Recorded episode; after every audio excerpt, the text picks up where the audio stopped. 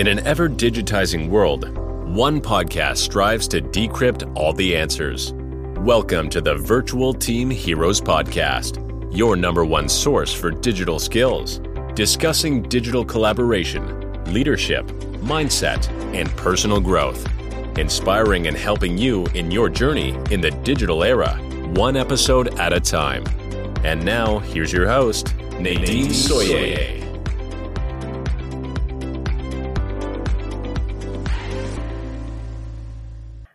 willkommen zu einer weiteren Episode im Virtual Team Heroes Podcast.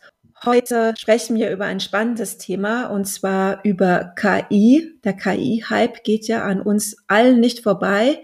Und die Frage, ist es ein Hype? Bleibt es nachhaltig? Aber was auf jeden Fall sicher ist, KI-Tools helfen uns auf jeden Fall in unserem täglichen Doing, unserer täglichen Arbeit. Und heute spreche ich mit Sandra Schmidt von Lernraumdesign, wie KI-Tools denn beim digitalen Lernen unterstützen können. Und Sandra, ich freue mich sehr, dass du heute da bist. Bitte stelle dich doch kurz vor. Was machst du? Was ist deine Expertise? Wobei unterstützt du Menschen und Unternehmen, so dass unsere Hörer dich auch besser kennenlernen können? Sehr gerne. Vielen Dank für die Einladung.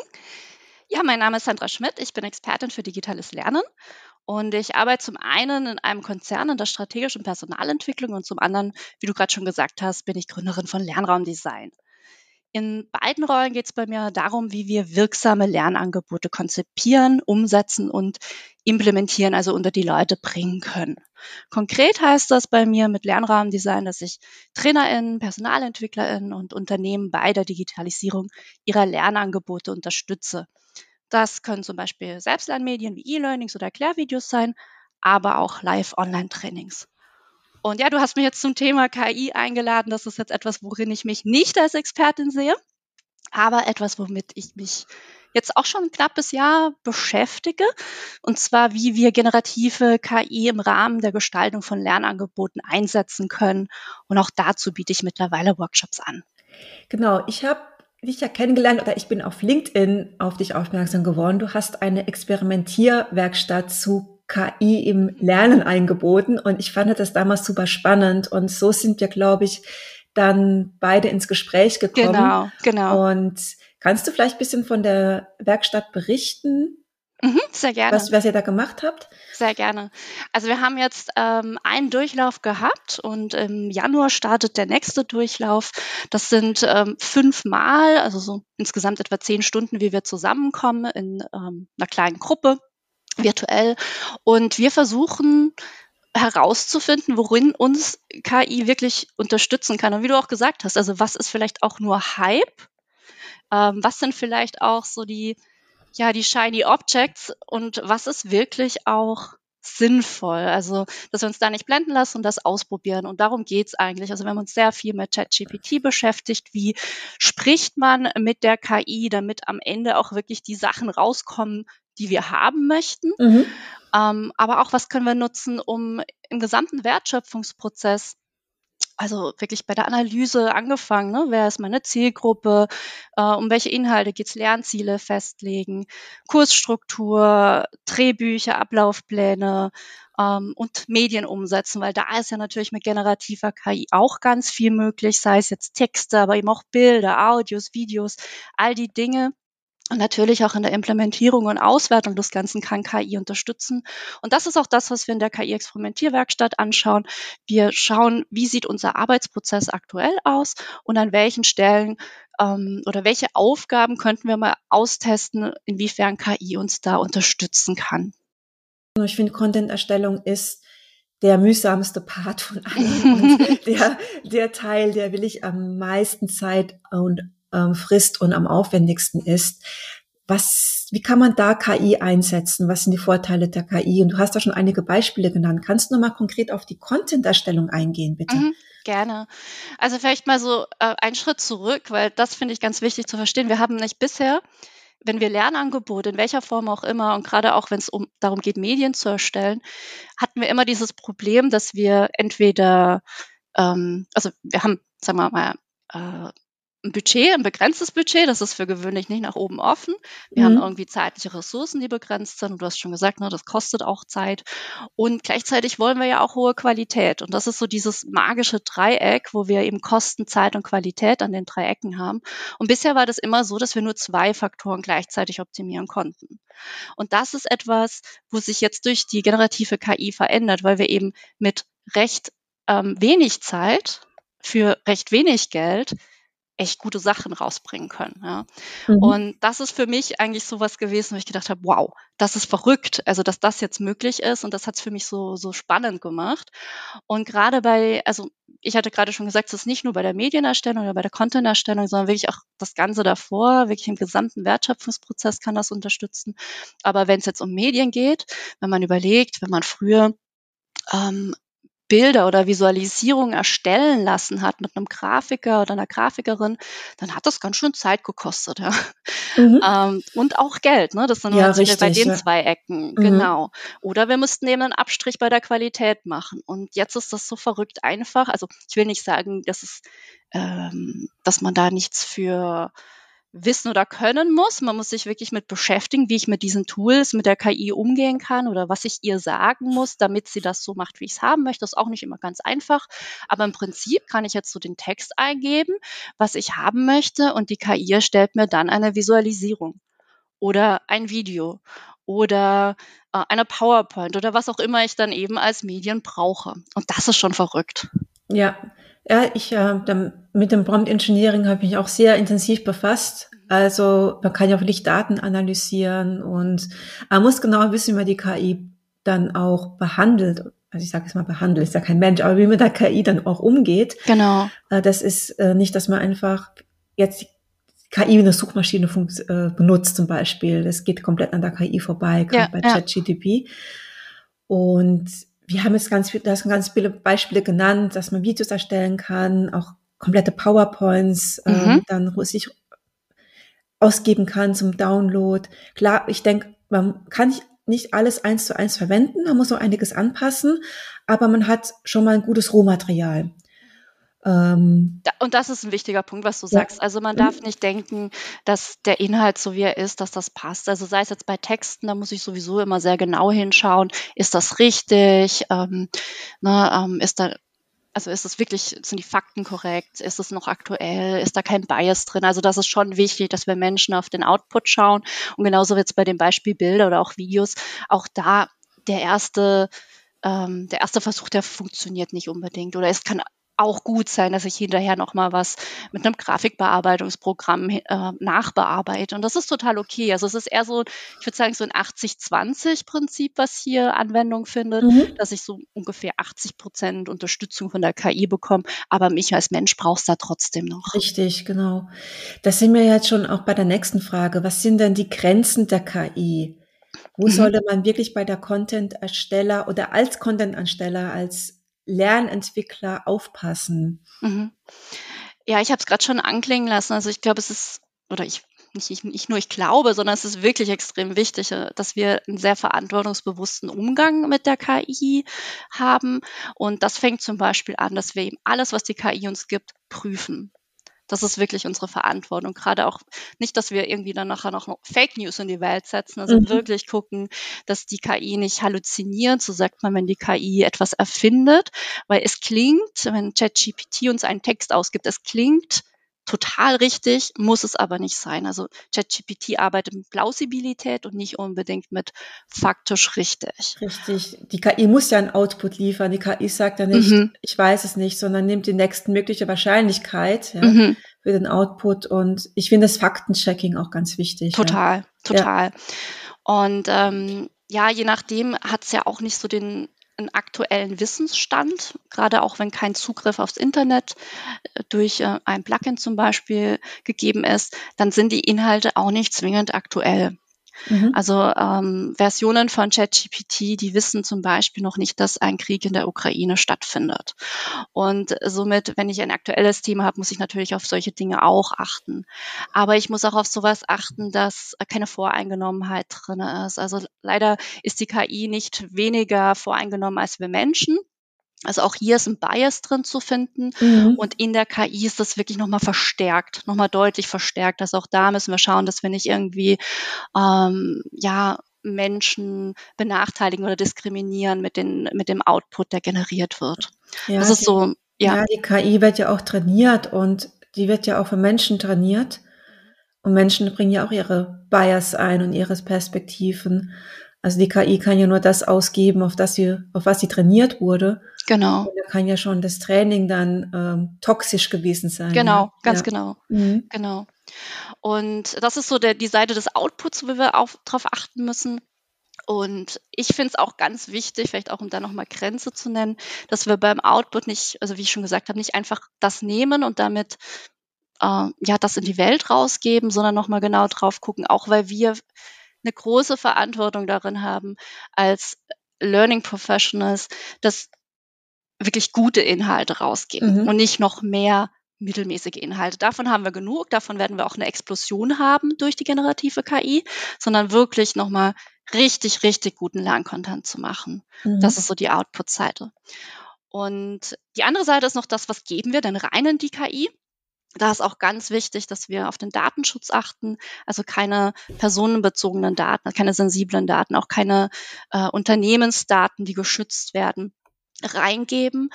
Denn ähm, je nachdem fließt das dann auch in Trainingsdaten rein und irgendwo anders kommt es in der Form wieder raus. Also man weiß dann auch gar nicht, was passiert damit. Da muss man sehr vorsichtig sein. Und meine Empfehlung ist auch wirklich, dass wir, wenn wir das innerhalb eines Unternehmens nutzen, dass wir den Rahmen zusammen mit dem Unternehmen auch klären. Also was darf ich benutzen? Welche Tools darf ich benutzen? Wofür darf ich es benutzen? Das ist alles ein sehr, sehr neues Feld. Und das finde ich sehr wichtig, dass wir auch als Lerndesigner oder Content-Ersteller in, in den Unternehmen hier mitgestalten, zusammen mhm. die Richtlinien festlegen, dass wir einfach einen verantwortungsbewussten Umgang haben können. Ja, also Awareness auch für das Thema schaffen. Genau, ja, richtig, genau. ja. Du hast ja schon bei der Content-Erstellung ChatGDP als Tool genannt. Habt ihr auch in der Experimentierwerkstatt eventuell oder kannst du noch weitere Tools nennen, die bei der Content-Erstellung eingesetzt werden kann? Mhm, gerne. Genau, also ChatGPT ist so ein Allrounder mittlerweile. Klar, man kennt ihn, man hat es so kennengelernt. Es generiert Text. Und das tut es nach wie vor. Aber wie gesagt, es kann einfach auch überall sonst noch unterstützen. Mhm. Und wenn man die Variante, die kostenpflichtige Variante hat, dann kann man auch Bilder damit generieren, denn da drin findet sich DALI. Das ist von dem gleichen Unternehmen wie ChatGPT, also von OpenAI entwickelt. Und ich kann also eingeben, ähm, was ich sehen möchte und die KI erstellt mir auf der Basis äh, innerhalb von ChatGPT ein Bild. Mm, wenn man jetzt keinen Zugriff drauf hat auf ChatGPT und die Plus-Variante, die ist nämlich im Moment, im Moment gestoppt. Also im Moment kann man keine Plus-Konten mehr öffnen. Da war ein so großer froh. Sehr gut. Das ist wirklich, da kann man wirklich froh sein, wenn man es vorher noch reingeschafft hat. Mhm. Ist gerade auch nicht, also ich habe zumindest noch kein Datum gehört, wie es wieder möglich ist, mhm. aber es gibt so ein bisschen einen, Walk, einen Workaround und zwar, dass man über dem Bing-Chat geht, also mhm. über den Explorer von Edge, dass man da reingeht. Und äh, da gibt es dann die Möglichkeit, genau auf das zuzugreifen, wie wir es eigentlich auch von ChatGPT kennen. Also ich kann die Textgenerierung nutzen mhm. und genauso kann ich dort Bilder mit DALI 3 generieren.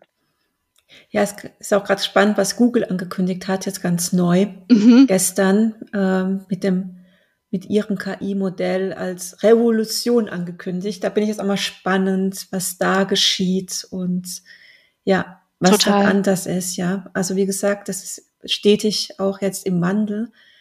Ich habe auch das Gefühl, man, man muss ja jeden Tag hinter, dabei bleiben, sonst kommt man irgendwann nicht mehr mit mit der Entwicklung, die gerade so rasant ist. Es ist läuft. rasant, es ist irrsinnig. Ja. Absolut.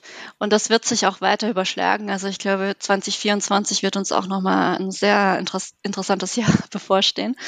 Und es ist wirklich so, wie du sagst, es ist schwierig, ähm, da am Ball zu bleiben, aber ich glaube, das ist auch gar nicht mehr möglich. Das ist einfach eine zu schnelle Entwicklung. Und ja, es ist wichtig, dass wir uns damit beschäftigen und für uns einen Umgang finden. Und es braucht auch nicht alles. Also wir müssen nicht auf alles aufspringen. Das ist vielleicht auch noch sowas, weil es ist nicht wirklich, wirklich nicht alles Gold, was glänzt. Ja, richtig. Und also meine Empfehlung ist wirklich gerade in der Content-Erstellung zu überlegen, wo brauche ich denn Unterstützung? Was ist das, was ich immer mache? Mhm. Äh, also brauche ich immer wieder Bilder, brauche ich immer wieder eine PowerPoint, brauche ich immer wieder Audio, weil ich Erklärvideos mache oder oder. Also wirklich aufzuschlüsseln in meinem Content-Erstellungsprozess, was sind die einzelnen Aufgaben und dann an diesen Aufgaben auszuprobieren, welche Tools mich unterstützen können. Und ich muss sagen, ich, ja, ich probiere viele Tools aus, weil ich das auch sehr spannend finde und es ist auch eine schnelle Entwicklung.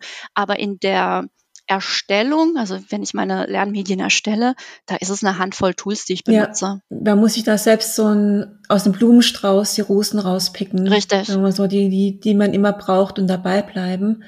Weil wenn man auch googelt, es gibt mittlerweile so ein großer Toolmarkt von KI-Tools.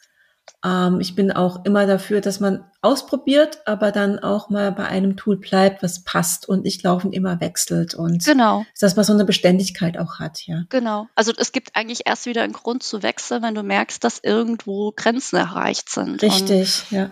Genau. Also finde ich auch wichtig. Also lieber schauen, dass ich einen guten Prozess hinbekomme, ich muss ja auch den Umgang mit dem Tool lernen oder auch wie dann die Prozesse sich verändern, die Mensch und Maschineninteraktion rausfinden, wie das gut funktioniert. Also das verändert ja meinen gesamten Arbeitsprozess. Also ich würde da mein Augenmerk drauflegen und gar nicht so sehr, dass ich einen Überblick habe, welche Tools es gibt und äh, welche Features da überall drinne sind.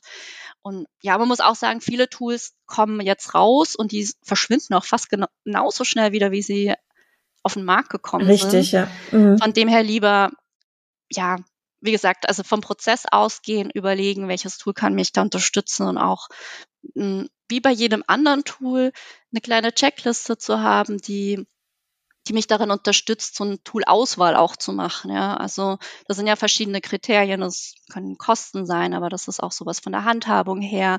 Ähm, wo liegen die Daten? Ne? Wir sind wieder beim Datenschutzthema auch. Das spricht bestimmt dann auch das Unternehmen mit. Also, dass man wie so eine Checkliste auch hat, wenn man an so ein Tool rangeht, hat man, glaube ich, auch ähm, ein besseres Gefühl, wenn man eine Entscheidung trifft und das dann mal eine Weile einsetzt. Ja, Jetzt hat man ja eher die Zielgruppe der Lernentwicklerinnen, Content-Erstellung betrachtet. Wir haben jetzt noch die Zielgruppe der Lernenden. Mhm. Ist ja weiter, ist ja noch eine andere Perspektive. Mhm. Ähm, wie kann KI deiner Meinung nach beim digitalen Lernen unterstützen? Wie könnte das aussehen? Was ändert sich denn für den Lernenden? Vom Lernalltag, von den Angeboten, mhm. von vielleicht automatisierte Lern- und Content-Angebote passend auf die eigene Rolle, adaptive Lernplattformen, kollaborative Lernwerkzeuge. Hast du da schon Erfahrung mitgemacht? Da hast du jetzt schon sehr viel genannt. Ja. genau. Ja, also ist ja so, nicht nur wir in der Content-Erstellung können diese Tools bedienen, sondern unsere Zielgruppen auch. Und da liegt aber auch so eine riesen Chance drin. Also wir wollen ja schon lange in den Unternehmen dahin gehen, dass die Lernenden mehr Verantwortung für ihren eigenen Lernprozess übernehmen. Und das ist, wenn man jetzt mal überlegt, also sowas wie ChatGPT innerhalb des Unternehmens ermöglicht den Lernenden einen ganz anderen Zugang zu Inhalten und zwar dann, wann sie es brauchen. Mhm. Also im Moment of Need. Also, also das richtig Performance Support. Support. Genau. Ja. Also in der Arbeit an der Stelle, wo man es braucht. Und wenn man mal weiterdenkt, dass es nicht nur der Textchat ist, sondern ich zum Beispiel auch ein Bild hochladen kann und mir daran was erklären lassen kann. Also wenn ich jetzt zum Beispiel als Montagearbeiterin vor meiner Maschine stehe und nicht weiß, wo was jetzt genau passiert, dann kann ich das hochladen und kriege dann hier Schritt für Schritt eine Anleitung. Weil im Unternehmen können wir ja zusätzlich noch die Inhalte vom Unternehmen dazu füttern, also die KI darauf noch trainieren. Mhm. Und ähm, also ich habe in dem Kontext noch keine Erfahrung in Unternehmen gemacht, aber das ist sicherlich etwas, wo es hingeht. Das heißt, wir werden Richtig, ja. sehr viel stärker wirklich kleine Nuggets oder auch die Nuggets, die es eben braucht, in der Form, die es braucht, an der Stelle in, im Arbeitsprozess haben. Und das wird natürlich, also das wird, wird das wird enormen Einfluss dann auch auf die Arbeit von L&D haben. Ne? Du brauchst vielleicht ja. auch gar nicht mehr so viel Content oder anders eben auch. Ja, Kleine Nuggets, wie gesagt, es gibt ja schon spezielle Performance-Support-Tools, mhm. die das ja genau machen. Gerade wenn man IT-Training sich anschaut, IT-Support, mhm. neue SAP-Systeme, dann genau an der Stelle ein Nugget einblenden oder eine Infobox, mhm. dass man im Prozess Lernen beim Doing, im Arbeitsalltag, bei einer neuen IT und Software auch direkt in der Software lernt. Genau. Also sowas gibt's ja schon setzen aber noch wenige Unternehmen ein, obwohl es diese Tools ja schon lange, lange, also nicht lange, was heißt lange, paar, Jahr, paar Jährchen auch gibt oder diese Ansatz Performance Support Tools. Aber das kommt auch mehr und die werden, denke ich, auch noch weiterentwickelt, dass wirklich personalisierte Lernangebote eingespielt werden über solche Tools. Ja, bei IT ist es, glaube ich, bei IT ist es noch, ja, kann man genau sagen, tut es an der Stelle, ist schwierig bei Soft Skills Trainings. Ja, solche, solche, da muss man dann andere Daten auslegen oder andere, andere Orte. Wo stellt man dann oder wann stellt man solche Lernlage zur Verfügung? Ja, ja, ist sicherlich was anderes, ne? Wenn ich die Anweisung bekomme, klicke hier oben links auf diesen roten Knopf, ist natürlich eine andere Form des Lernens als, wie du sagst, bei den Soft Skills ähm, oder auch dem Beispiel, was ich gerade mit der Montage hatte. Also es muss, es kann wirklich rausgehen aus dem, aus dem, aus der Oberfläche von einer Software. Das finde ich nämlich das Charmante. Das ist, glaube ich, die große Änderung dadurch. Ja. Ähm, aber was bei Soft Skills fällt mir gerade ein, das habe ich nicht neulich gesehen bei LinkedIn Learning gibt es jetzt auch so ein KI-Coaching. Das heißt, hier geht es ja auch ganz viel um Soft Skills und ich habe das mal ausprobiert mit mhm. ähm, dem Problem, jetzt muss ich selbst überlegen, was es war. Ich glaube, ich hatte eingegeben, dass ich so einen Konflikt mit einem, mit einem Kollegen habe und habe dann mal gefragt, was ich denn da machen kann. Also es ist kein, es ist kein Coaching-Ersatz, aber es ist mal so eine erste Annäherung. Und in dem Fall bei LinkedIn Learning geht es dann auch, es empfiehlt mir dann eben die Kurse, die dazu passen, damit ich mich damit näher beschäftigen kann. Aber es ist auch so ein bisschen die Richtung ne, der Personalisierung. Also ich gehe rein mit meinem Problem und sage, worum es geht. Ich habe ein bisschen Rückfrage vom Bot und mhm. kriege dann Content empfohlen, der dazu passt.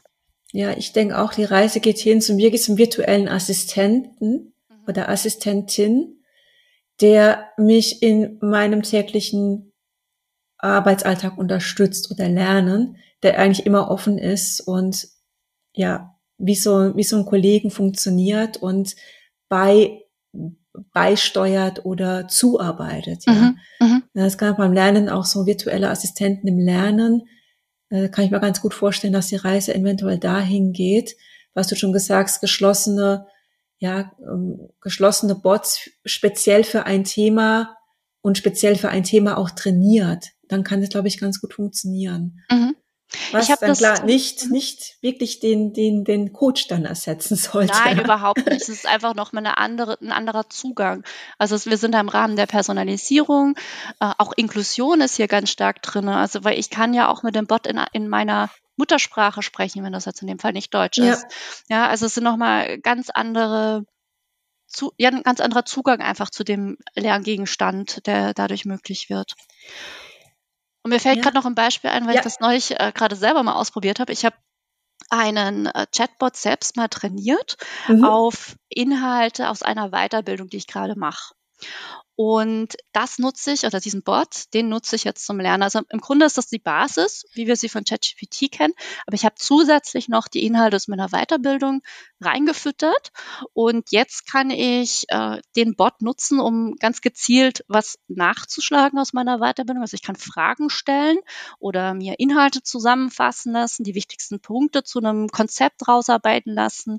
Und ich kann mich auch testen lassen. Also dass, dass ich quasi von ChatGPT dem, oder von diesem Bot, der auf ChatGPT basiert, mir Fragen zum Inhalt stellen lasse. Ich gebe dann die Antwort ein oder spreche sie auch ein und kriege dann wiederum Feedback zu meinen Antworten. Also das ist ein richtiger Lernassistent. Mhm. Also auch das kann ich mir vorstellen, dass es in die Richtung noch stärker, ja, stärker Also das finde ich spannend auch die Möglichkeit, so ein GPT zu trainieren auf ein Thema hin. Äh, das, da, da bin ich auch gerade am Experimentieren und mal auszuprobieren. Das, da kann man echt viel, viel machen aber muss dann wissen, wie man trainiert, muss echt, der muss wirklich gut gefüttert werden mit Daten, Informationen dann auch. Genau, und auch die Anweisung, ne, in welchem Richtig. Rahmen er agieren darf. Ja. Genau. Ja.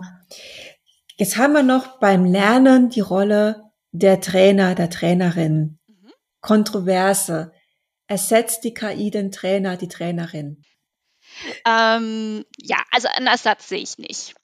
Und ich glaube, an der Stelle jetzt, also es wird sich was verändern. Wir haben schon drüber gesprochen. Allein die Art, wie wir Trainings konzipieren und durchführen, das wird sich verändern.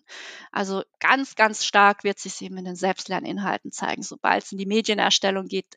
Also wirklich reine Content-ErstellerInnen, die werden hier schon eine große Veränderung merken. Ähm, wenn wir jetzt aber so im Training bleiben, also äh, Live-Trainings, zum Beispiel vor Ort oder virtuell, glaube ich, dass wir eben nicht nur Konzeption und Durchführung verändern, sondern auch viel stärker noch auf Zielgruppen eingehen werden. Ja? Also, mhm. Dass wir eine viel einfacher alternative Übungen für unterschiedliche Niveaustufen zum Beispiel anbieten können, wenn wir wissen, wir haben eine heterogene Zielgruppe. Oder auch so Personalisierung in der Veranstaltung selber. Also live online kann ich zum Beispiel Live-Untertitel einblenden mhm. oder auch übersetzen lassen. Da sind wir wieder bei, beim Thema Barrierefreiheit, Inklusion. Also da sehe ich sehr, sehr viele Chancen und ich denke, da wird sich auch, einfach der Standard wird sich in die Richtung verändern. Mhm. Und das andere, wo ich eine Rolle sehe, ist, dass also wir hatten ja schon gesagt, dass die Lernenden auch selbst die Bots oder diese Mediennutzung selber oder einfach dieses Lernen viel stärker selber in die Hand nehmen können. Und hier, glaube ich, müssen wir nochmal stärker Selbstlernkompetenzen fördern, äh, auch die KI-Skills, damit eben die richtigen passenden Anfragen an die KI gestellt werden können. Und ich glaube, wir werden auch mehr in die Lernbegleitung noch gehen. Ja, mhm.